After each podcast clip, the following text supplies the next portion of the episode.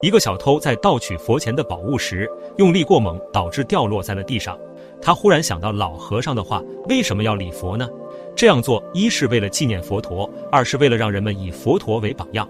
遇到事情绝而不迷，弃恶从善。看到供灯时，再次想起了老和尚的话：之所以供灯，是因为象征着光明和智慧。燃灯就相当于点燃人们内心的自信之灯，燃烧自己，照亮别人。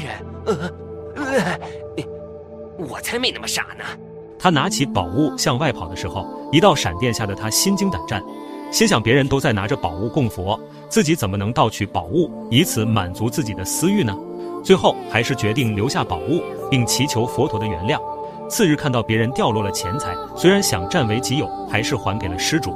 看到别人卖鱼，付完钱后将鱼放回了大自然。从此之后就开始了精进修行，一心向善的生活。